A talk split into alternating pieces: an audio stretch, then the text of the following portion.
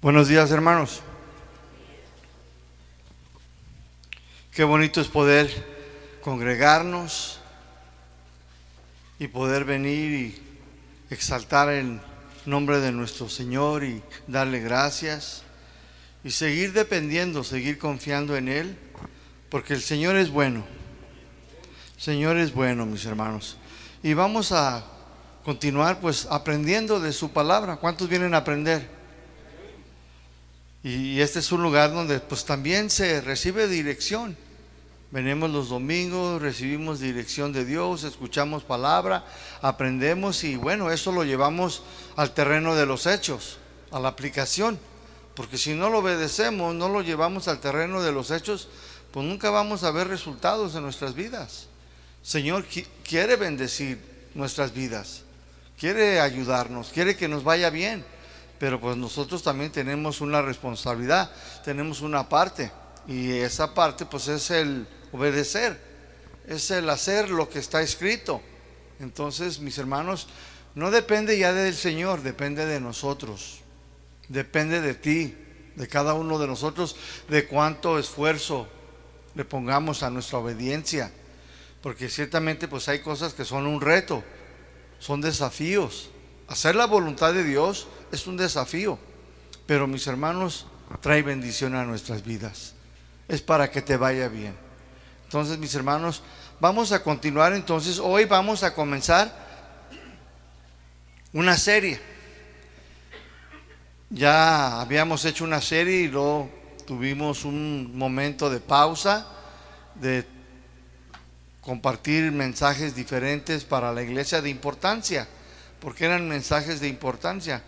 Pero ahora vamos a comenzar una serie y queremos, mis hermanos, de aquí en adelante, hasta que el Señor nos permita y por cuanto tiempo Él nos permita, queremos, mis hermanos, estudiar los salmos. ¿Qué les parece?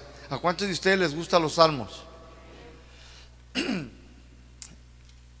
Yo recuerdo cuando estaba en la prisión, siempre era lo primerito que yo agarraba los salmos, porque había tanta tensión allí había tantas guerras. Se puede decir guerras porque eran cuchilladas, eran peleas, pero en grande. Morenos contra mexicanos, mexicanos contra chicanos, chicanos contra los güeritos, contra los rapados, y era algo tremendo. había mucha tensión. Y yo siempre pues recurría a los salmos, porque en ellos pues había de todo y hay a veces que pues uno recurre a ellos porque tiene ciertas necesidades, ¿verdad que sí? Entonces, hoy, mis hermanos, de aquí en adelante, pues vamos a estudiar este libro de los Salmos. Amén. Este libro de los Salmos, mis hermanos, es considerado un tesoro dentro de la música, dentro de la Biblia, mis hermanos. Es considerado un tesoro tremendo, ¿sí? La palabra salmo en hebreo se, pronuncia Tehilim. Tehilim. La iglesia del pastor amigo mío Lolo, allá en Estados Unidos, así se llama, Tejila, Tehilim, se llama Tejila, casa de oración Tejila, que se traduce Tejila, Tehilum, se traduce como alabanza, es lo que se significa la palabra salmo, Tehilum, alabanza. Pero la palabra en griego, en salmo, mis hermanos, el salmo en griego se pronuncia con la P también, con la P, pero salmoi, salmoi, que significa alabanza, significa también canto, significa alardear, salterio, himno, una oración, pero cantada. Todas estas le dan a salmoi entonces, una composición de canto de alabanza a Dios. Son canciones cantadas, pero acompañadas de instrumentos de cuerda. Los salmos, mis hermanos, son un conjunto de 150 poemas. O sea, ¿cuántos salmos hay? 150. Y están compuestas para ser musicalizadas. Tenía que leerlo, si no, no me sale la palabra. Tenía, es para ser, fueron compuestas para ser music, ¿ve? musicalizadas, Por eso se llama el libro de los Salmos. Este es el libro más largo de la Biblia y está formada por cinco subdivisiones, lo que guarda una relación con el Pentateuco. ¿Cuántos libros hay en el Pentateuco? Cinco, ¿verdad? Que son, ¿qué es el Pentateuco? Usted dirá, bueno, son los primeros cinco libros de la Biblia, que son Génesis, Éxodos, Levíticos, Números y Deuteronomio. Bueno, es una comparación. También el libro de los Salmos lleva cinco divisiones de la misma manera. El libro, el primer libro es del Salmo 1 hasta el 41. El libro 2 va del 42, del Salmo 42 al Salmo 72. Y el libro 3 va del Salmo 73 hasta el 89.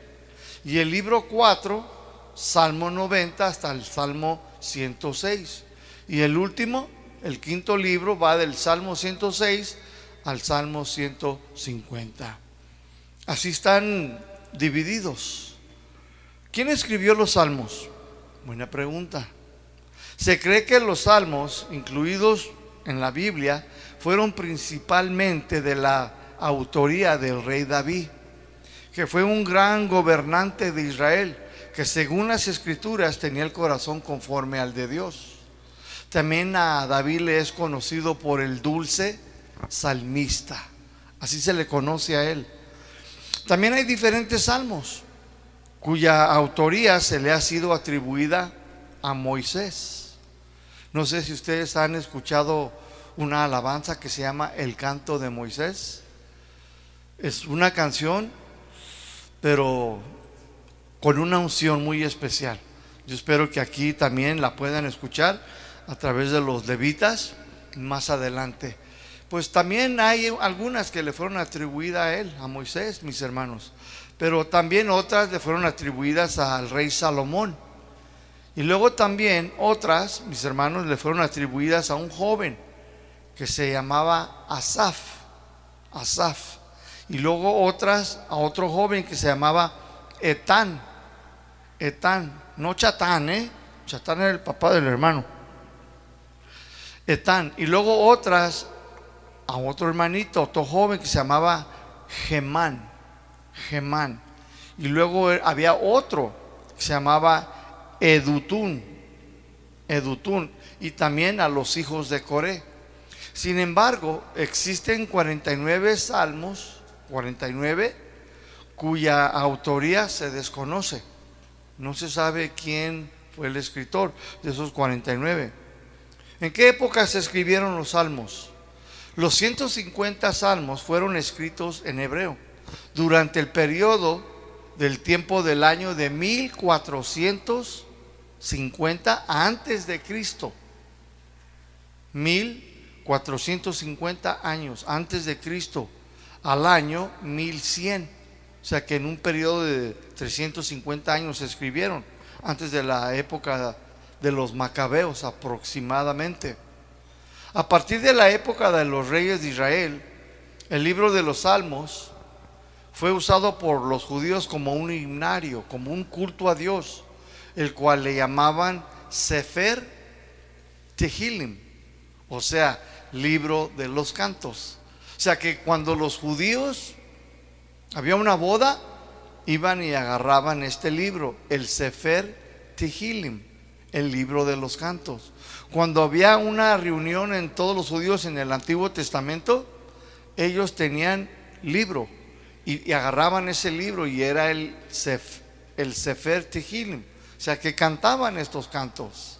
O sea, ya tenían muchos cantos ellos. ¿Sí? Y de ahí, pues cantaban mis hermanos. Todos estos salmos son cantos, escúcheme bien, de las experiencias que los judíos tuvieron con Dios. Y cuenta con diversos temas.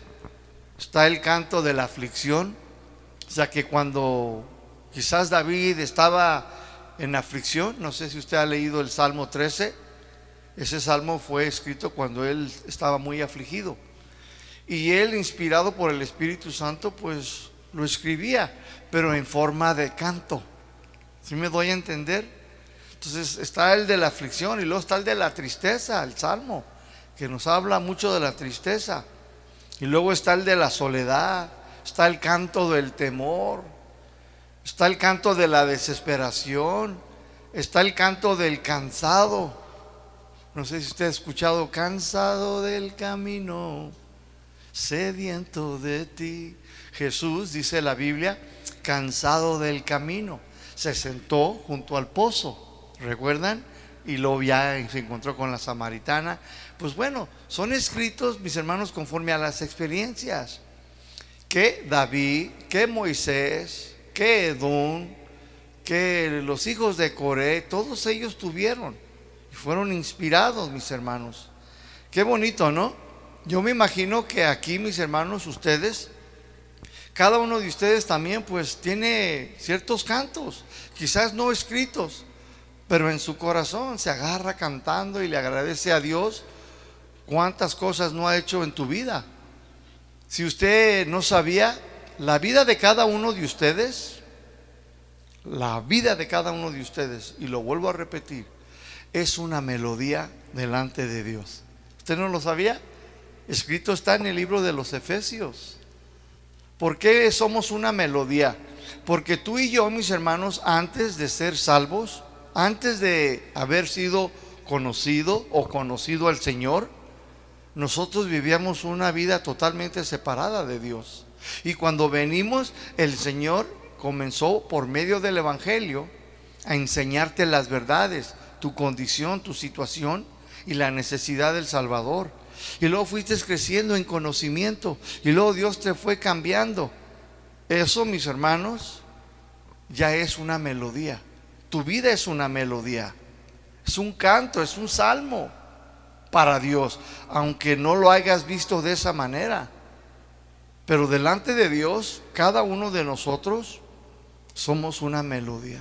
Por eso dice la alabanza y la canción, se haz de mí esa melodía que a ti te gusta escuchar. Y eso es lo que Dios quiere hacer de tu vida. Un canto, una melodía de cómo eras antes. No sé si algunos de ustedes, los que ya tienen 40 para arriba años, había una canción que se llama La llaga perdida. ¿Cuántos de ustedes la recuerdan? ¿Nadie? la llaga podrida, ¿cómo dije? La llaga perdida, ya ven, no andaba mal. Esa, dice Fernando, esa. Bueno, la llaga podrida. Y dice, así era mi vida, como una llaga podrida. ¿Sí o no? Llegaste a mi vida. Se está recordando de cómo Dios lo trajo. Y luego está diciendo lo que Dios hizo. Y esos son los salmos. Entonces, cada uno de ustedes es un salmo, mis hermanos. Es una melodía. Y pueden haber diferentes experiencias en tu vida y ya hiciste otros salmos. Yo tengo muchos, mis hermanos. Yo una vez en prisión recuerdo que hice una canción, pero yo la cantaba en inglés, no se oye muy bien en español. Pero yo le decía al Señor, don't leave me leave this prison the same. Jesus, I want to be changed. Porque rima, rimaba y decía, Jesús, no me dejes salir de la prisión igual porque mi vida yo quiero cambiar. Y yo la cantaba, yo la ahí en mi mente, no me era cuando andaba de rapero, pues. Con los famosos, pero de la cárcel. pero yo la cantaba. Señor, no me dejes salir de la prisión igual, mi vida yo quiero cambiar. Cambia y, y, y, la cantaba, pero no rapeando, ¿eh? no se crea. Pero la cantaba y era que, pues un salmo que yo había escrito en mi corazón conforme a mi vida porque ya estaba cansado, quería cambiar. Y el Señor tomó mis palabras en consideración y me cambió y me transformó. ¿Cuánto le dan gloria a Dios? Colosenses 3:16. Colosenses 3:16, Pablo dijo estas palabras. Dice, que la palabra de Dios que sabemos que es poderosa, ¿sí o no? Sé que la palabra de Dios dice que es viva, que es eficaz. Sé que esta palabra de Dios dice, Colosenses 3:16 dice, gobierne sus corazones.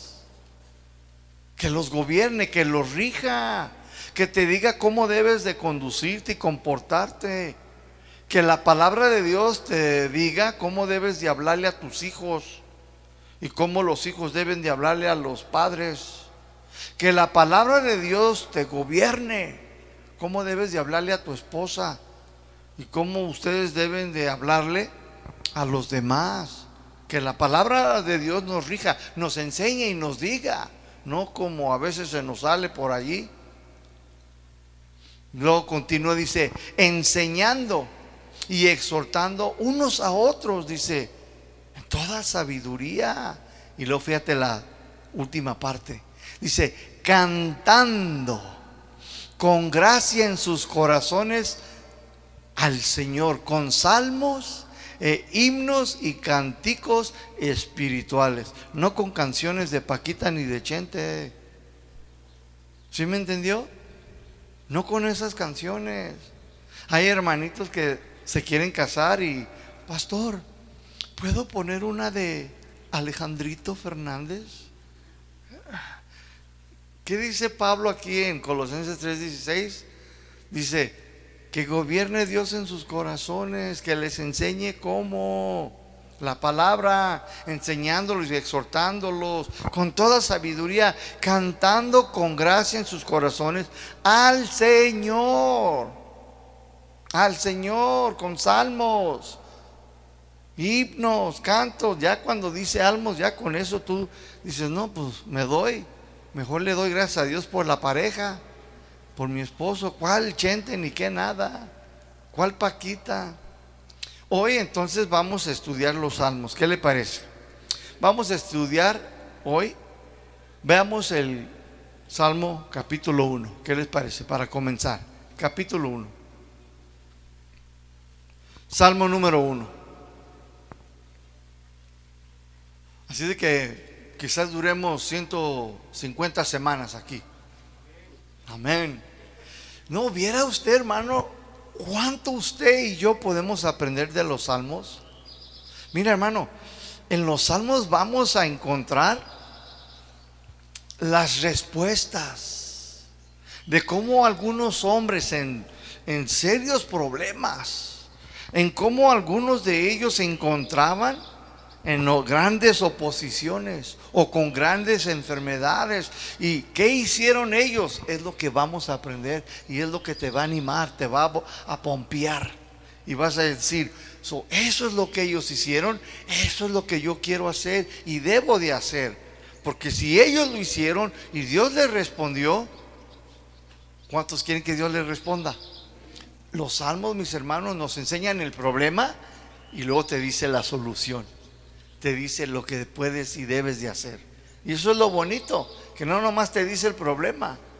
Entonces, en este Salmo número uno, mis hermanos, algunos dicen que fue escrito por el rey David.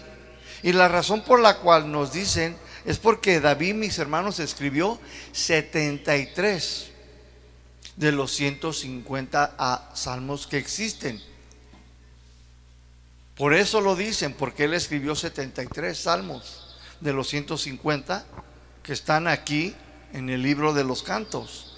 Pero escúcheme bien, no hay evidencia alguna que fue escrito por él personalmente, este salmo número uno. Por lo tanto, yo no puedo confirmar que este salmo es de David. Por lo tanto, aún es desconocido el autor del salmo número uno. Entonces, estudiemos este tesoro dentro de los cantos de los salmos en la Biblia. Amén. Tema de hoy, mis hermanos, el justo y los pecadores. Este es el tema. O sea que este tema, mis hermanos, nos habla de dos tipos de personas. ¿Cuál es usted?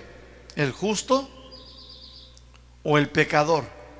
Si usted dice, pues yo todavía no sé qué es el justo. El justo es el que es declarado no culpable, pero por Dios, porque ya limpió sus pecados en la sangre de Cristo. La Biblia dice que aquellos que ya se arrepintieron, ya son declarados no culpables, porque seguimos fallando, ¿sí o no? Seguimos flaqueando. Entonces, pecamos. Pero Dios en sus ojos, Él nos mira justos por lo que su Hijo hizo por nosotros en la cruz, porque creímos y nos arrepentimos y el Padre nos dio la justificación por medio de Cristo Jesús, declarados no culpables. Por eso somos salvos por gracia, por medio de la fe en Cristo Jesús. ¿Entendieron? Entonces nos habla de ellos y nos habla también de los pecadores, de la gente que todavía practica el pecado, que anda haciendo de las suyas. De esto nos habla, mis hermanos, este tema. Y aquí en el Salmo capítulo 1, versículo 1, dice, bienaventurado el varón que no anduvo en consejo de malos. O sea, cuando dice bienaventurado, esta palabra significa dichoso, feliz, contento. Y esta palabra se encuentra mucho en los, en los evangelios. Dichosos. Y siempre que lo veas, significa feliz, contento. El varón. Pero esto también aplica a las mujeres, a las hermanas. Y lo dice, que no sigue el consejo de los malvados. ¿Cómo son los consejos de la gente mala, de la gente malvada? ¿Te recuerda? ¿Cómo son los consejos de la gente malvada? El que no tranza no avanza, ¿sí o no? Transeátelo, mi Dani. Mira, ponte la del Puebla. ¿Sí o no? No pasa nada. Tan solo es un poquito transear, mis hermanos. Y luego hay otra que dicen, ¿a quién le dan pan que llore? Pues si ya, ya lo hiciste, ¿ya qué? Te está dando, no se está dando cuenta, tú transeate el hombre. Y los otros dicen, tal es el sapo, tal es la pedrada. O sea, te miran que tienes tu troca bonita, que andas bien vestido y te dicen, son tres mil pesos. Y luego te miran que no tienes nada y dicen, ah, pues para ti son 500 pesos. O sea, tal es el sapo, tal es la pedrada. Ese es el consejo, mis hermanos. ¿Sí? Y luego hay otros que dicen, ponen los cuernos, amiga, para que se le quite. Yo se lo hice el mío. Y tú hazle lo mismo. ¿Sí o no son así los consejos de la gente mala? La gente, mis hermanos, no regenerada. Así son sus consejos. En Hebreos capítulo 13, versículo 5, Hebreos capítulo 13, versículo 5, dice ahí la palabra de Dios, sean tus costumbres, sean sus costumbres, dice el escritor de Hebreos, sin avaricia, y estén contentos con lo que tienen ahora. O sea que nuestra costumbre, mis hermanos, debe de ser sin avaricia, sin querer más y más y más. Pero escúchame, cuando un cristiano se junta con un no cristiano, con gente malvada, eso solo te llevará a la avaricia, solo te llevarán a corrompir, te van a echar a perder, mi hermano. Eso es lo que van a hacer. Porque van a querer que tú hagas lo mismo, que tú actúes con ellos, que te comportes como ellos.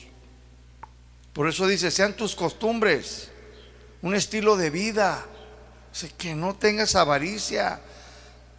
Pero si te juntas con la gente del mundo, con la gente malvada, lo único que ellos van a tratar de hacer es corrompirte, hacerte igual que ellos o peor. En 1 Corintios 15, 33. Primera de Corintios 15, 33. Yo te lo voy a leer de la Biblia lenguaje sencillo. Me agrada esta versión como lo dice. Primera de Corintios 15, 33. No te dejes engañar. Y lo dice, bien dice el dicho. Fíjate, ya hasta en esos tiempos tenían dichos. Dice que las malas amistades echan a perder las buenas costumbres. ¿No lo dice así tu Biblia? Dice, no te dejes engañar, cristiano. No te dejes engañar, hermanita de casa de oración El Salto. Porque bien dice el dicho que las malas amistades pues echan a perder tus buenas costumbres. El consejo de la gente inconversa, entonces te van a corrompir, te van a echar a perder tus buenas costumbres como cristiano. Algunos creyentes en vez de andar con el Señor en su trabajo, en vez de andar en el Espíritu, andan todo el día con la gente no regenerada. Y piensan igual, actúan igual. Incluso hasta algunas hermanitas pueden meterse en el chisme del día. Cuando dice aquí el salmista, dichoso, feliz el hombre o mujer que no sigue el, consejo de la gente malvada, gente inconversa, gente no regenerada. Entonces no te dejes engañar, no dejes que esta gente te corrompa esta buena costumbre tuya que tienes de venir a la iglesia, de aprender de cómo conducirte, cómo comportarte. Pero es triste ver, mis hermanos, cómo algunos cristianos acuden a los consejos de la gente del mundo, o sea, la gente no regenerada espiritualmente. Hace como tres años hubo un problema muy serio en Estados Unidos y tengo muchas amistades allá yo y me habla. Pastor Mando, fíjate que esto y esto y esto y esto pasó. Yo necesito un consejo tuyo. Le dije, ¿qué pasó? Digo, pues fíjate que tal persona cometió este error. ¿Cómo? Y yo la conocía. Sí, por eso te platico. ¿Y, qué pasó? Le hace, pues, se está juntando mucho con, ¿te acuerdas el que le dicen el caballo? digo, sí. Le hace, pues, el caballo ya anda mucho con él. Le qué bonito. Después yo le hablé a esta persona y le dije, oye, se escuché que andas mal y todo, ¿qué pasó? Alíneate, mira, Dios es bueno. Y lo empecé a animar. Me dice, no, dice, es que el caballo me dice, así le dicen aquel cuate, se llamaba Mario. Y dice, es que Mario me dice, y Mario me dijo. Le dije, ¿qué estás haciendo tú pidiéndole consejos al caballo, al Mario? Ese es, ese es Pancho. Como muchos panchos, hacen panchos. Le dije, ¿qué consejo te va a dar ese Mario? Ni de la iglesia es. Hermano, le digo, ¿qué está pasando contigo? Le dije, ¿cuántos años tienes en la iglesia? Me dice, como 15. ¿Y andas pidiendo consejo al caballo? No, más falta que termines con el puerco, con el porqui o con el osito. Es que ya se ponen sobrenombres. También por aquí, ¿no? No más falta que termines ahí con el osito también, pidiéndole consejo. Ustedes se sorprenderán, hermano, pero sí sucede en las iglesias. Pasan problemas o algo y todo, y van y hablan con la hermana no conversa, con la hermana más picuda. Así te, así te pasó con el tuyo. Mira, dale así. No, hombre. Y te meten unas ideas. O sea, ¿con quién vas? Es triste ver eso, mis hermanos. Y más cuando tienen muchos años. Todavía dijera, tengo meses en la iglesia. Pero que ya tengan años en la iglesia y todavía se la pasan buscando consejo del pato Donald de ahí del barrio. Olvídate. El cristiano que no sigue el consejo de la gente no regenerada, dice la Biblia, será dichoso. Será contento, estará feliz. Y eso es lo que Dios quiere, mis hermanos, que nosotros no sigamos ese tipo de consejo. No busques ese con gente de la gente no regenerada. Es que la chica me quebró mi corazón. ¿Con quién vas a ir? ¿Con alguien del mundo? ¿Con alguien de, de tu iglesia? Con alguien espiritual que te anime. Vas con los del mundo y te van a decir, mira, dale celos, te presto a mi prima. Eh". No, hombre. Prima, entrele allí. Puro show, hombre. O sea, ese es el consejo, mi hermano. No, mejor dile, confía en Dios, aprende, espera en Dios, Dios es bueno. Ahí luego ahí en la segunda parte, Salmo 1.1, dice, ni estuvo en camino de pecadores, O sea que dichoso, feliz, el varón que no anda en el camino, habla aquí de las costumbres, de la gente inconversa, de la gente no regenerada. ¿Cuáles son los caminos, las costumbres de los pecadores? Las costumbres de la gente no regenerada siempre están, mis hermanos, algunas en la defensiva. No se les puede decir nada. La gente pecadora anda haciendo de todo tipo de mal, en acción, en palabra, en conducta. Vas por la carretera y luego nomás volteas. ¿Qué, qué, qué? ¿Qué me mira? Hombre. Y luego les dices algo. ¿Y tú qué? ¿Quién eres? No, no. Y luego te, quieren sacar y presentar a Petra. La pistola. Hace poquito vino una hermana y un hermano de otro estado, aquí a Guadalajara, ellos son de otro estado. Vinieron a Guadalajara y me llamaron, pastor, queremos estar ahí con usted y con Lucy, queremos convivir con ustedes. Pues, ok, nos ponemos de acuerdo. Y luego me los llevé a comer, mis hermanos. Y luego, cuando ya se iban, nos despedimos y me llamó como 20 minutos. Me dice, pastor, dice, ¿qué pasó? Le digo, ¿dónde está? Dice, estoy aquí, dice, entre Lázaro Cárdenas y Colón. ¿Y qué pasó? Dice, no, pues fíjese que nos salió el diablo. ¿Cómo? Dice, y era mujer. Nos dijo de tripa, corazón y bofe, pastor. Dijo, son bien peleoneros aquí. Así me dijo. Dijo, los de Guadalajara son bien peleoneros. Le dije, ay, tú has de ser de Nezahualcoyo, ¿verdad? Pues también donde quiera pasa, ¿sí o no? Donde quiera. No, pero luego lo dijo, no, dice, son bien peleoneros aquí en Guadalajara. Le dije, ay, no has visto allá en el Salto. Son bien pacíficos. No se cree, hermano. Las costumbres de la gente no regenerada siempre se ponen a la defensiva, mis hermanos en conducta, en palabra y no se les puede decir nada. Nosotros como cristianos no debemos de andar en las costumbres de la gente inconversa. Nuestra manera de hablar, nuestra conducta debe de ser totalmente diferente. ¿Cuántos dicen amén? Así es y como debe de ser nuestra costumbre, nuestra conducta, mis hermanos. En Romanos capítulo 13, versículo 13, Pablo escribió a los romanos y los romanos, mis hermanos, pues eran cristianos, pero eran muy romanistas. ¿Y qué es romanista, pastor? Pues que andaban entre la carne y entre el espíritu. ¿Sí? Como que soy cristiano, pero que me comporto de vez en cuando me sale los Rodríguez, el viejo hombre. Y Pablo les escribió a los romanos en capítulo 13, versículo 13. Lo voy a leer de la Biblia, Dios habla hoy. Dice, pórtense, les dice Pablo, pórtense con decencia, como si estuvieran en pleno día, dice, y no anden en borracheras, ni de comilones, nada más. ¿Tiene algo malo de comer? No, pero comilones es que no andan haciendo nada y nomás se la pasan, trague y trague y trae todo el día. ¿Sabías que, ¿Sabías que eso es pecado? Sí. Hay una palabra, no sé cómo pronunciarla. Mula. Mula. Bula. Oh, gula. Ya dije, ya me dijo mula.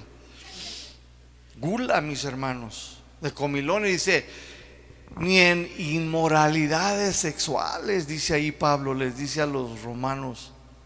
No anden en las borracheras, ni anden de dragones, ni dice, ni gula ni en moralidades, dice, ni en vicios, ni en discordia, dice, mucho menos en las envidias. ¿Por qué? Porque así son los caminos, o sea, las costumbres de la gente no regenerada. Así son, mis hermanos. Y nosotros, mis hermanos, pues no debemos de andar en decencias, y mucho menos, escúcheme, en inmoralidades sexuales, mis hermanos. Somos la iglesia de Cristo. Aquí no debe de haber discordia. Sí puede haber indiferencias, claro, porque venimos todos de diferentes familias o de diferentes estados. Pero para eso está la boquita para hablar, ¿sí o no? Y para pedir disculpas y para llegar a la paz. Dice la Biblia, estemos con quién, con todos, ¿cómo? En paz. Si depende de ti, dice, hazlo. Quita el orgullo y la soberbia. Eso es lo que nosotros debemos de hacer y comportarnos. Ahí en la tercera parte, Salmo 1.1, estamos ahí todavía, dice, ni en silla de escarnecedores se ha sentado. Aquí la palabra estudiar es escarnecedores. Nos habla de una palabra griega, chelebastes o clevastes, que significa burla, ofender, ridiculizar, insultar, o es afrentar a alguien delante de otra persona. O sea, es burlarse, pero de una manera cruel. Es lo que significa escarnecedores. Burlarse de alguien de una manera muy cruel. ¿Sí? En Mateo 27, 27, Mateo 27, 7, mire aquí lo que sucedió y con nuestro Señor Jesucristo. Mateo 27, versículo 27, dice ahí que los soldados del gobernador llevaron a Jesús al palacio y reunieron, dice ahí, toda la ropa a su alrededor, o sea que se la quitaron. Dice el 28, le quitaron la ropa y le vistieron con una capa roja y le pusieron en la cabeza una corona de espinas y una vara en la mano derecha. Luego se arrodillaron delante de él y burlándose le decían, viva el rey de los judíos. Pero lo hacían en, burla, en forma que de burla, mis hermanos, de una manera muy cruel. En Lucas 22, 63, mira cómo Lucas lo describe. Lucas 22, 63. Dice, los hombres que estaban vigilando a Jesús se burlaban de él y le golpeaban. 64. 22, 64 dice, y le taparon los ojos y le decían, adivina quién te golpeó. Qué cruel, ¿no lo cree usted? Eso es cruel, mis hermanos. Le taparon sus ojos al Señor Jesucristo. Muchas veces nosotros nomás pensamos que Jesús sufrió por nosotros los latigazos. No, mis hermanos. También, mis hermanos, fue escarnecido por todos estos hombres. Fue burlado, pero de una manera muy cruel. O sea, que le dieron mucha carrilla, pero de una manera ofendiéndolo. Y delante de todos, mis hermanos. Hace poquito yo estaba mirando ahí al extremo y vi algo que sucedió en el, en el DF. Y sucede en todas partes, en todas partes del mundo. Miré cómo un chavo de México se puso de acuerdo con una chava y le dijo, está bien, dice, Tú ve, le dice a la chava, y hazle como que te, le gusta, como que le, te gusta. Pero era un joven con síndrome de Down. Era un, joven especial. Ya tenía sus 18 años, 19 años el chavillo. ¿Sí? Pero era un niño especial. Y la muchacha fue y le, y le hacía así y todo. Y luego viene este muchacho que era el novio. Y lo golpeó. En la tele se mira en la cámara, lo golpea y luego lo golpea. ¿Qué haces con mi novia? Pero había sido planeado. Eso es maldad, mi hermano. Pero solo lo hizo para avergonzarlo. Y luego le dijo de tripa y corazón. Le, le puso muchos nombres a este jovencito. Y yo lo miré eso. Yo dije, híjole, ¿Cómo me haga gustado haber estado en los tiempos de la prisión? No, hombre. Me lo llevo aquí a la barranca de Huentitán. Me dio un coraje, mi hermano. Porque siempre fui así. Me daba coraje cuando se metían con alguien. Yo siempre era bien peleonero, mi hermano. Me metía con la gente que se metía con mis amigos. Y luego más cuando eran indefensos. Siempre fui así desde chamaquito. Me gustaba meterme en los pleitos cuando le pegaban a alguien menor que yo. Póntete conmigo, ponte conmigo. Y siempre metía las manitas. Pues nunca se me quitó, mi hermano, y hasta hoy no se me quita. Sigo sintiendo el coraje. Y ese muchacho lo andan buscando por todo el DF, mis hermanos. Al que golpeó a ese muchacho especial. Lo andan buscando. Por lo que hizo, mis hermanos. Todo lo hizo para burlarse de él. Wow. Escúcheme, Jesús, siendo Dios, nunca se burló de nosotros.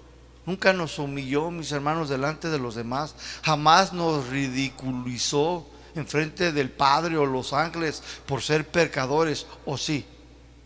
Nunca lo hizo, mi hermano. Entonces nosotros no debemos de hacer eso, mis hermanos. Debemos de aprender de Jesús. Aprender de Él, mis hermanos. Él nos aceptó tal y como éramos y como somos. Y aún flaqueamos, ¿sí o no? Y Él no está ahí ridiculizándonos y humillándonos. Trata con nosotros, pero lo hace personalmente. Y sobre todo es paciente, es lento en la ira, ¿sí o no? Bueno es el Señor. ¿Cómo debemos de ser nosotros? De la misma manera, mis hermanos. Aquí nos está hablando entonces de la gente del mundo, la gente no regenerada, gente inconversa, gente que todavía está viviendo sus propios caminos y nosotros no debemos de andar como ellos. ¿Por qué? Porque ya somos una nueva criatura. Incluso no debemos de tener relaciones íntimas, incluso con aquellos que se digan cristianos, pero que, esté, que tengan aún este mal comportamiento. ¿Sabían ustedes eso? ¿Escuchó bien? con cristianos que tengan estas malas conductas, nosotros no debemos, ni siquiera mis hermanos, juntarnos con ellos. En verdad, ¿es bíblico? Sí, es bíblico. Primera de Corintios 5.9. Mire lo que Pablo le dijo a los corintios. Ya sabe que Corintios era una iglesia de tripa, corazón y bofe. Muy carnal esta iglesia. Y en 1 Corintios 5.9, Pablo dice, a los corintios. En mi otra carta, o sea, en la que les había mandado anterior, yo les había dicho que no deberían de tener trato con quienes cometen inmoralidades sexuales. Versículo 10. Con esto yo no quiero decir que se aparten por completo de todos los que están en el mundo, porque son inmorables, porque son ávaros, ladrones o idólatras. Pues para esto tendrían que salirse del mundo. Dice Pablo, no. Lo que yo, dice el versículo 11, lo que yo les quise decir, lo que quiero decir es que no deben de tener trato con ninguno que llamándose hermano cristiano en la iglesia, que diga que es cristiano, dice, pero es inmoral.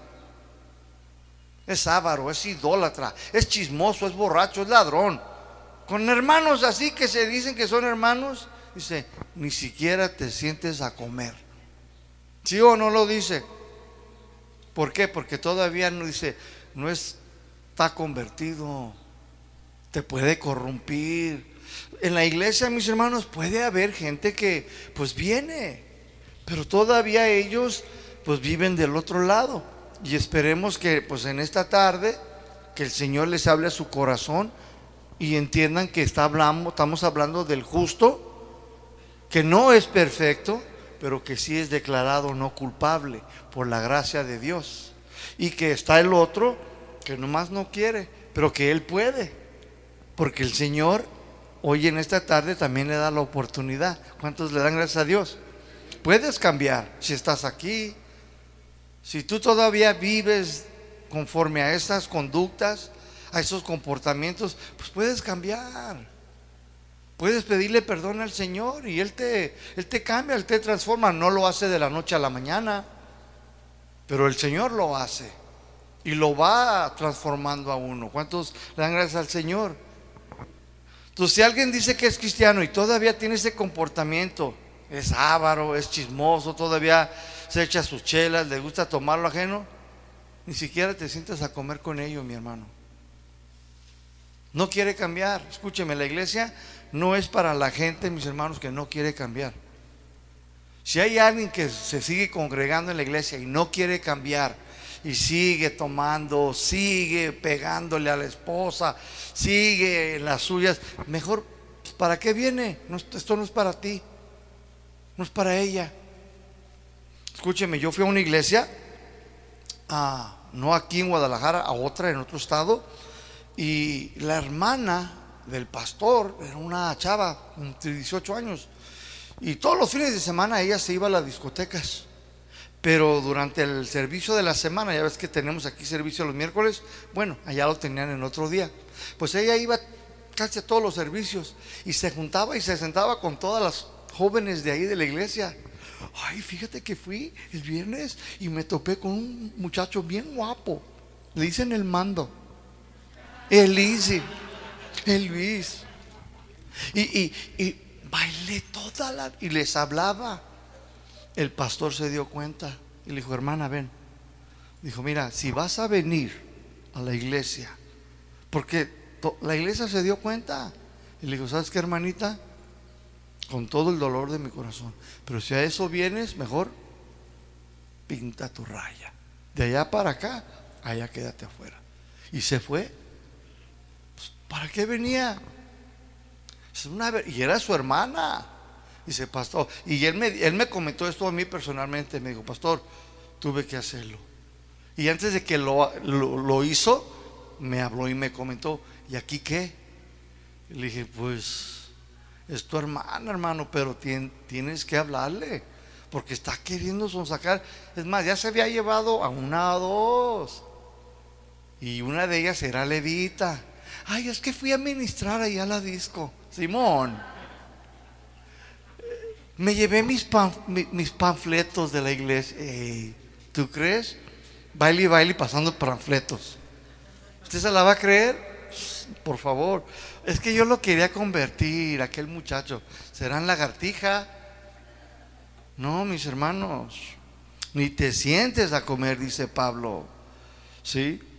Lo, fíjate lo que continúa Pablo aquí diciendo, mis hermanos. En el versículo 12. Vamos ahí, 1 Corintios 5, 12. Continúa diciendo, no me toca a mí juzgar a los de afuera, o sea, a los que no son nacidos de nuevo, dice Pablo. Dios será quien los juzgue, pero nosotros debemos de juzgar a los de adentro, a los que están aquí adentro de la iglesia. Por eso dice, quiten a ese pecador del medio de ustedes. O sea que nosotros los cristianos, escúcheme bien, no tenemos ninguna autoridad para andar juzgando a los que están allá afuera. Pero a los de aquí adentro sí podemos. Sí podemos juzgar. Ahora, la palabra juzgar tiene varios sinónimos. Y una de ellas es condenar. Y otra de ellas es hacer decisión. Entonces nosotros no podemos condenar a nadie aquí, pero sí podemos tomar decisión. ¿Sí o no? Claro que sí. Entonces entre nosotros sí podemos juzgar, tomar decisión. Andas mal, no estás bien, estás actuando mal, hiciste las cosas mal. Y podemos tomar decisión. Y no es la primera, no es la segunda, es la tercera. ¿Sabes qué? Mejor tómate un tiempo. Porque sí podemos corregir y ayudar a esa persona. Para eso es la disciplina. Pero no podemos condenar a nadie aquí adentro. Pero a los de afuera pues, Pablo dice, para que eso no me toca a mí, eso ya le toca a Dios. Mejor vamos ahora para que se arrepientan, ¿sí o no? Pero lamentablemente hay algunos cristianos que todavía andan como los del mundo. Pero no debemos de tener nada con ellos. Debemos de ser diferentes. Versículo 2, Salmo 1, 2. Salmo 1, 2 dice, sino que en la ley de Jehová está su delicia. Aquí la palabra estudiar es delicia. O sea, placer, agrado, gusto. Entonces está diciendo, feliz, dichoso el hombre que se goza, que se agrada de hacer la voluntad de Dios. El hacer la voluntad de Dios, cumplir sus mandamientos, sus normas, sus reglas, trae gozo, trae placer a nuestras vidas. La ley de Dios, sus mandamientos, sus normas para nuestro diario vivir. Y cuando se practican, mis hermanos, escúcheme, estas van a producir contentamiento, van a producir alegría, mis hermanos. Y cuando no lo haces, solo habrá inquietud un vacío en tu vida. Pero cuando uno obedece y practica los mandamientos, las reglas, las normas de Dios, va a haber un gozo en tu vida. Traerá bendición a tu vida, mi hermano. Segunda parte, versículo 2, dice, y en su ley medita de día y de noche.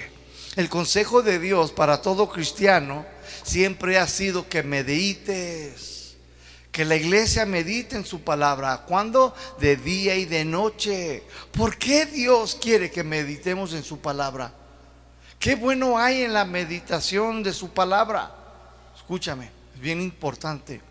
La meditación en la palabra de Dios, en las escrituras, te harán reflexionar. Te van a colocar en una posición incómoda. Te saca de tu zona de confort y te pone al descubierto información que no estabas tú considerando antes para resolver esa situación o ese problema que tenías. Dios le habló al joven Josué y le dijo, Josué 1.8, Dios le dio este consejo a Josué. Le dijo, nunca se apartará de tu boca este libro de la ley, sino que de día y de noche, Josué. Estoy leyendo de Josué 1.8. Se de día y de noche, Josué, meditarás en él para que guardes y hagas, practiques conforme a todo lo que en él está escrito, porque entonces dice, entonces, después de que tú hagas tu responsabilidad, tu parte de meditar, de hacer, de guardar, dice, harás prosperar tu camino y todo te saldrá bien.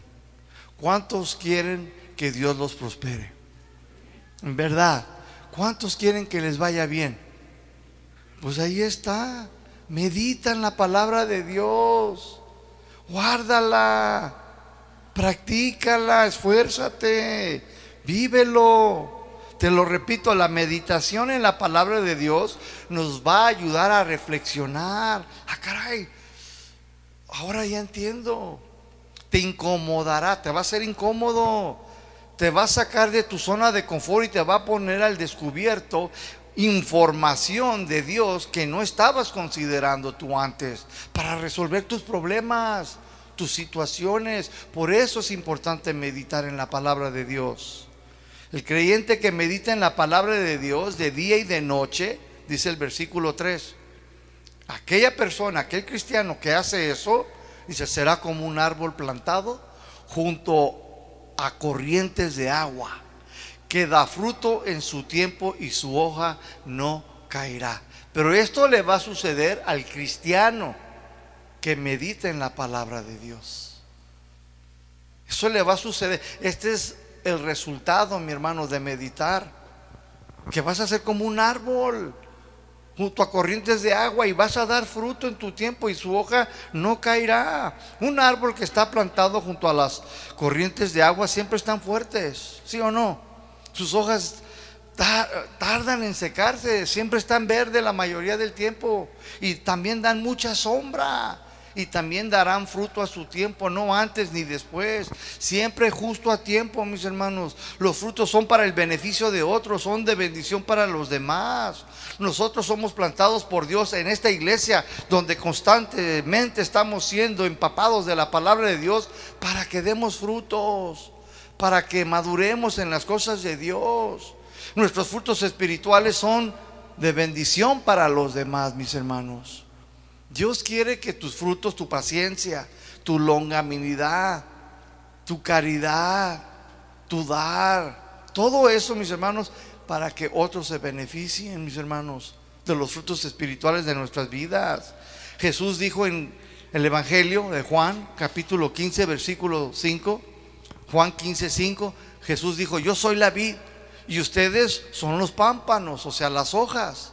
El que permanece en mí y yo en él, este lleva mucho fruto, porque separados de mí nada pueden hacer.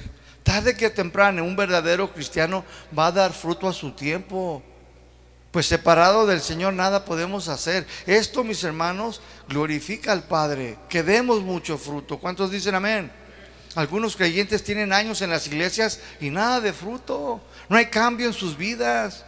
No hay de dónde sacar ningún beneficio de ellos no son pacientes, son gruñones, todos se enojan, son mal hablados, mal habladas. ¿Qué onda?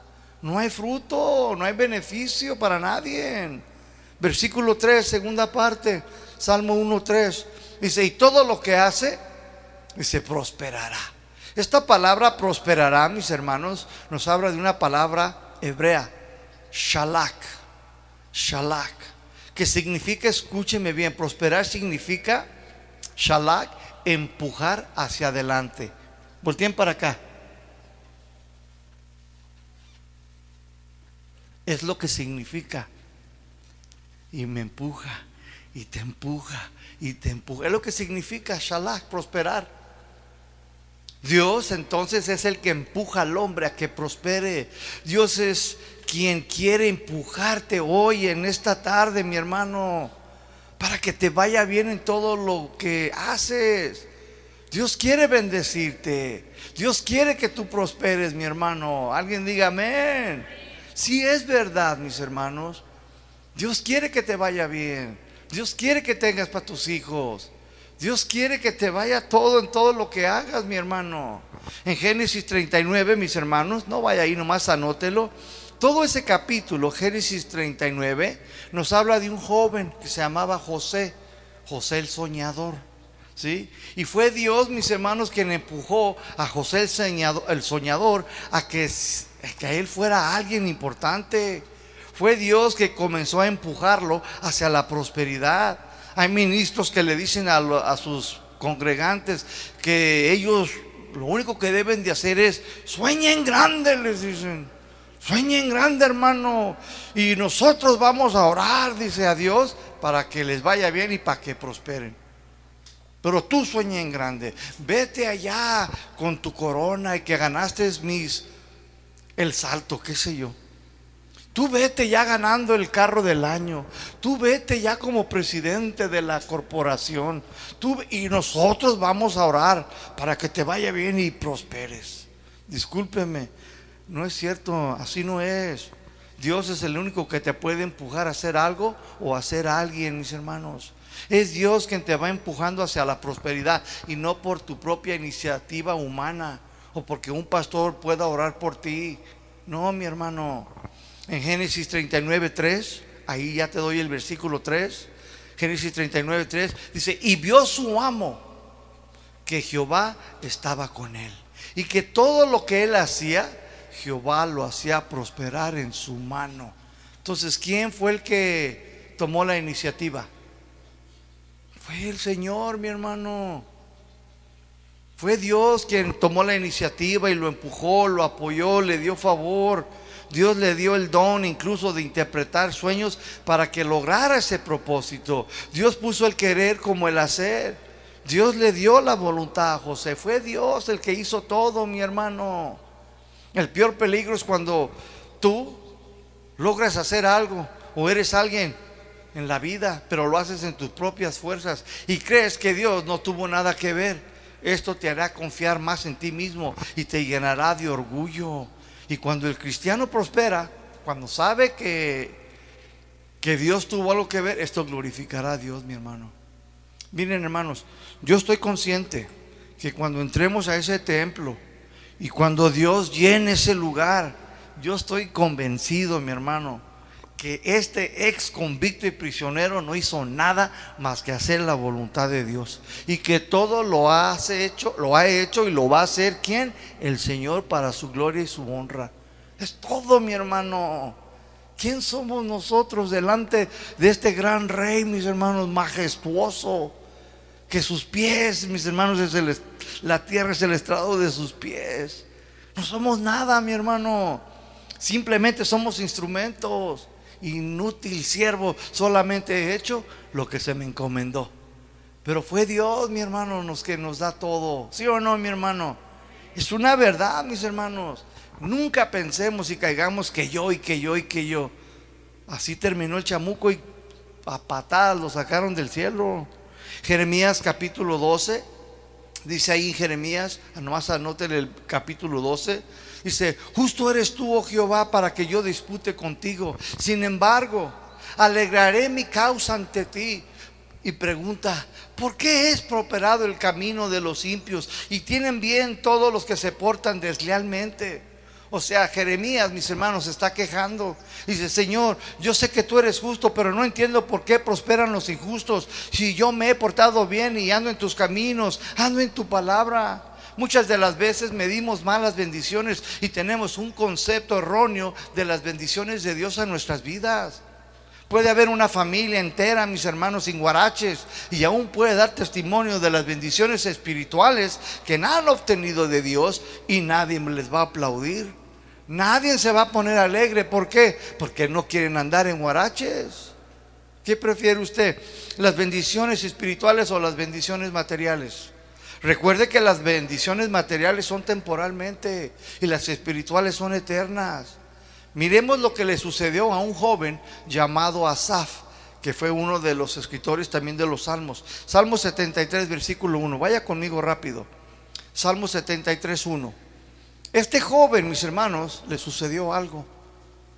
Y quizás a usted en esta tarde le pudo haber sucedido o le pueda querer suceder. Dice ahí el versículo 1, ciertamente es bueno Dios para con Israel, para con los limpios de corazón. Y luego dice el versículo 2, en cuanto a mí, dice, casi, ya mero, dice, se deslizaron mis pies. Por poco, dice, me resbalo, dice, por poquito y ay, me doy en toda la boca. Dice, porque tuve envidia de los arrogantes viendo la prosperidad de los impios, porque no tienen congojas por su muerte, pues su vigor está entero. No pasan trabajos como los otros mortales, ni son azotados como los demás hombres. Versículo 6 dice, por tanto, la soberbia los corona, se cubren de vestido de violencia. Váyase hasta el versículo 13. Y aquí, mira lo que dice el versículo 13 Salmo 73. verdaderamente, dice, en vano he limpiado mi corazón y lavado mis manos en inocencia. Lo dice el 14. Pues he sido azotado todo el día y castigado todas las mañanas. ¿Qué está diciendo este joven Asaf? Dice, ¿de qué me sirve que me limpie? ¿De qué me sirve que yo me porte bien?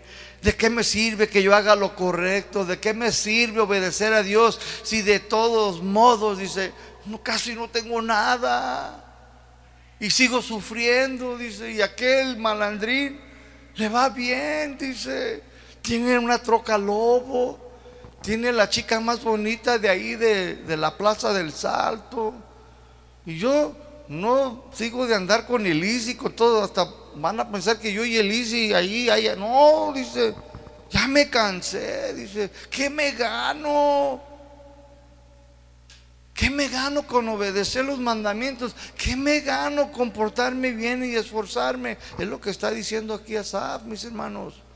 Y luego fíjate, cuando Dios, mis hermanos, le habló a su corazón. Mira el 17. Versículo 17 dice, hasta que entré, dice, en el santuario, en la casa de Dios, hasta que fui a la iglesia, hasta que fui a la presencia de Dios, dice, comprendí y entendí el fin de ellos. Ahora entiendo dónde van a terminar estas personas, dice, ahora ya entiendo. O sea que él no entendía al principio, mis hermanos. Dice el 18, ciertamente los has puesto en deslizaderos, en asolamiento, los harás caer. Versículo 19, ¿cómo han sido asolados de repente? Perecieron, se consumieron de terrores. Y luego el 25, Salmo 73, 25, Asaf terminó diciendo, ¿a quién tengo yo en los cielos sino a ti? Porque fuera de ti nada deseo en la tierra. O sea que Asaf, mi hermano, no entendía, no comprendía que Dios tenía todo bajo su control. Que Dios era el que permitía que aún los injustos prosperaran, pero su final sería el juicio de Dios, pues prefirieron los bienes materiales que los frutos espirituales. Él entendió mal, medía mal las bendiciones, mi hermano. Quizás no tengas mucho hoy en esta tarde, mi hermano. Quizás no, no, tengas muchos bienes materiales, pero tú puedes obtener las riquezas espirituales de nuestro Señor Jesucristo. Tienes paz con Dios. Recibe el gozo de la que viene de la presencia de Dios. Puedes caminar tranquilo y seguro porque no le debes nada a nadie. Confías y dependes de Dios. Tienes la protección de Dios. Si viene el rapto, te vas con el Señor. Eso es eterno, mi hermano. Pero Asaf no entendía. Puso sus ojos en los malandrines, en la gente que prospera y vive como le da su gana, pero se le había olvidado su final. Así va a ser su final, mis hermanos, en el juicio de Dios. Salmo 73, 22, mira lo que dice ahí él. Dice, tan torpe era yo Dice Asaf, ay, qué torpe. Dice, yo no entendía. Y lo fíjate, lo peor que dice de él mismo, dice, era como una bestia, era como un animal. ¿Sí o no dice la Biblia eso? Asaf lo está diciendo, dice, era como un animal que no piensa ni usa la cabeza. Así estaba yo, era bien torpe, no entendía. Sí, y así era yo delante de ti, Señor. Salmo 1, versículo 4. Vámonos, recio, mi hermano. Salmo 1, 4. Dice, no así los que son como el tamo que arrebata el viento. Los malos no regenerados no prosperan para el bien, mi hermano. Tarde que temprano serán quitados, removidos como el tamo. ¿Qué es un tamo? Significa aquí, mis hermanos, tamo significa paja. Los malvados, la gente mala, tarde que temprano serán como la paja. ¿Cómo es la paja, mi hermano? Cuando viene el viento, ¿para dónde se la lleva? Pues para donde la arrastre, ¿sí o no? Y luego viene el viento para acá y ahí viene para acá. Y luego viene el viento para allá, para el norte y pum, la vienta para allá, ¿sí o no? Así es la paja. Pues así es la gente, mis hermanos, que solo se enfoca en los bienes materiales. En la gente que solo piensa en las riquezas, pero no es rico para con Dios, mi hermano. Versículo 5. Dice, por tanto no se levantarán los malos en el juicio, ni los pecadores en la congregación de los justos.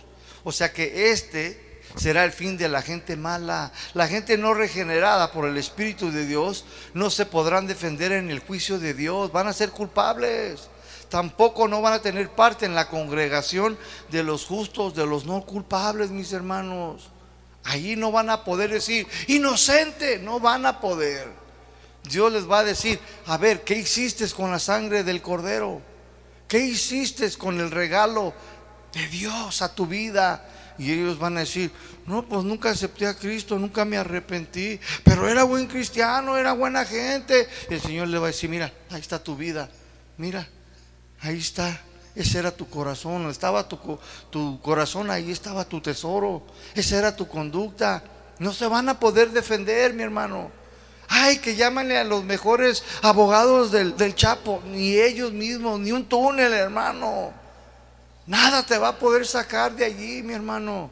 No te vas a poder defender, porque todo va a estar en contra de ti, mi hermano a los que no son regenerados, a los que no han nacido de nuevo, pero a nosotros los justos, mis hermanos, estamos ahí y dice el Señor, declarados no culpables, pásenle, entrenle al descanso de su Señor.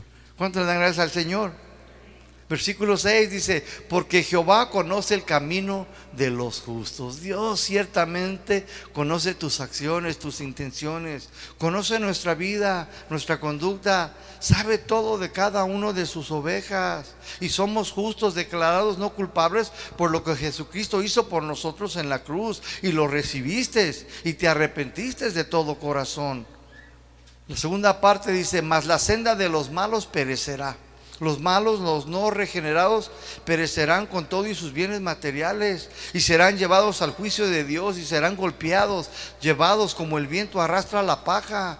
No quedarán sin ser tratados por Dios. Este salmo entonces es un canto para recordarnos el final de la vida de los justos, pero también de los injustos, mis hermanos, de los pecadores. Es un canto de dos vidas diferentes, de dos caminos diferentes, pero solo uno, mis hermanos, es agradable delante de Dios. Solo uno alcanzará la victoria. Solo, solo uno, hermanos, será guardado de la ira de Dios, del juicio de Dios. Meditemos entonces en la palabra de Dios de día y de noche para que podamos ser como árboles plantados junto a las corrientes de agua, para que demos fruto a nuestro tiempo, para que honremos a Dios y para que tu familia y otros se beneficien de ti. Medita en la palabra de Dios y hagamos lo correcto siempre, mis hermanos, para que todo lo que hagamos, Dios nos siga empujando para seguir, mis hermanos, prosperando y siendo bendecidos para tu iglesia y para los de tu familia. ¿Cuántos dicen amén? De este es este salmo, mis hermanos. Nos habla de dos personas, de la gente inconversa y de la gente que ya fue declarada no culpable. Y este es el final de los justos. Y este es el final también de la gente no regenerada. Póngase de pie.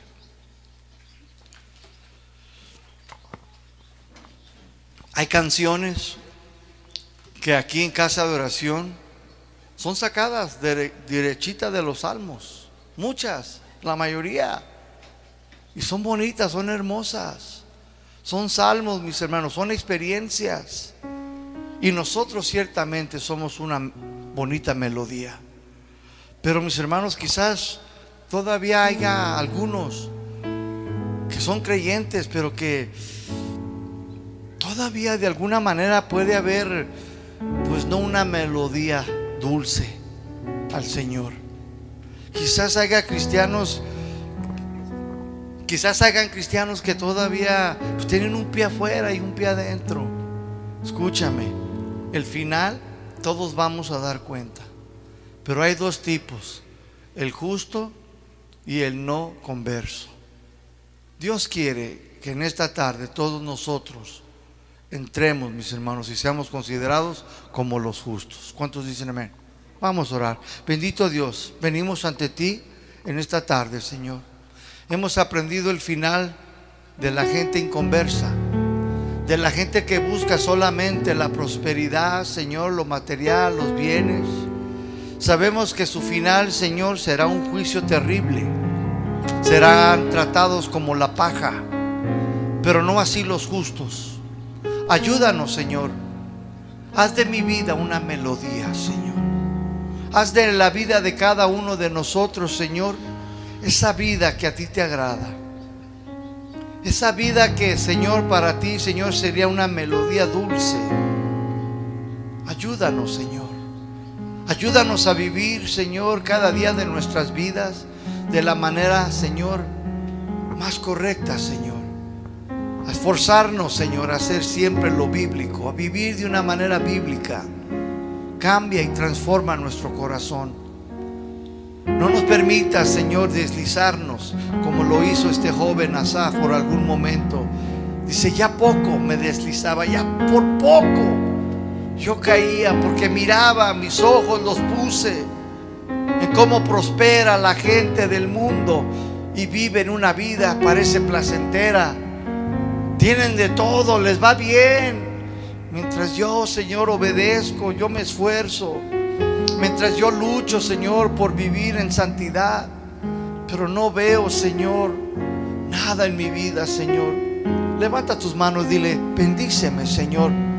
Bendíceme, Señor, espiritualmente con ese gozo para estar contento, Señor, con lo que tengo y saber que tú eres bueno, Señor, que, y que a su tiempo tuyo, Señor, tú bendecirás mi vida, Señor. Ayúdame, Señor, a estar contento, alegre, Señor, para no dejarme corrompir, Señor, por nadie más, Señor. Porque ciertamente tú te agradas de bendecir a la iglesia, a los tuyos, Señor. Señor, te lo pedimos en el nombre de Jesús. Amén. Cantemos esta canción. Después de la primera vez, considérese despedido. a cada instante en mi caminar.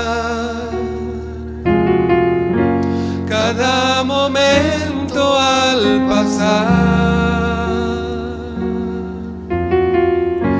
Haz de mi vida la melodía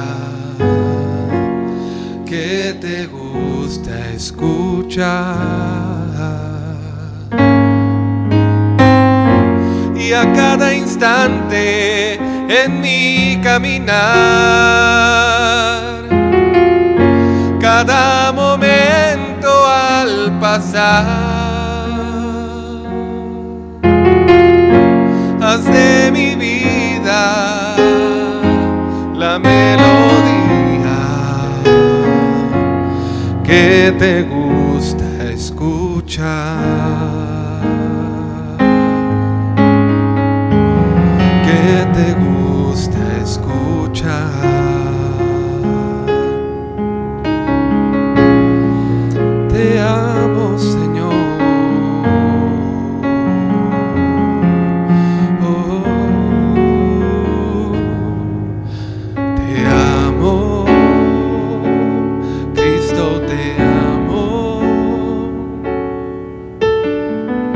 Fortaleza mía, nadie me ama como tú.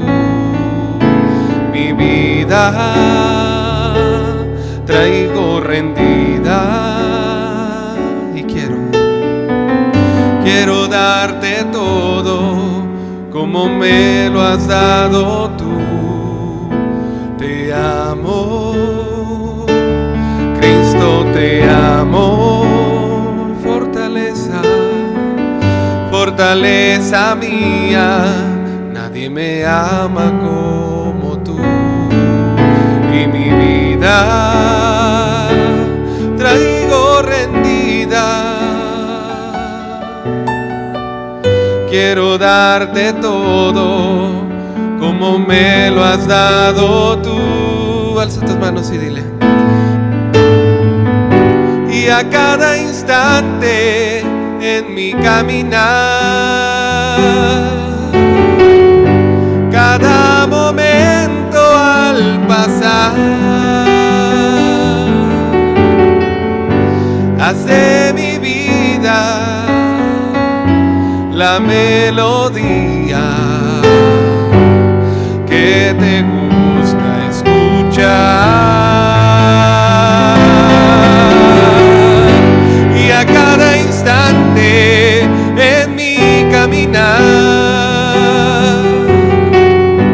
Cada momento al pasar, haz mi vida la melodía que te gusta escuchar.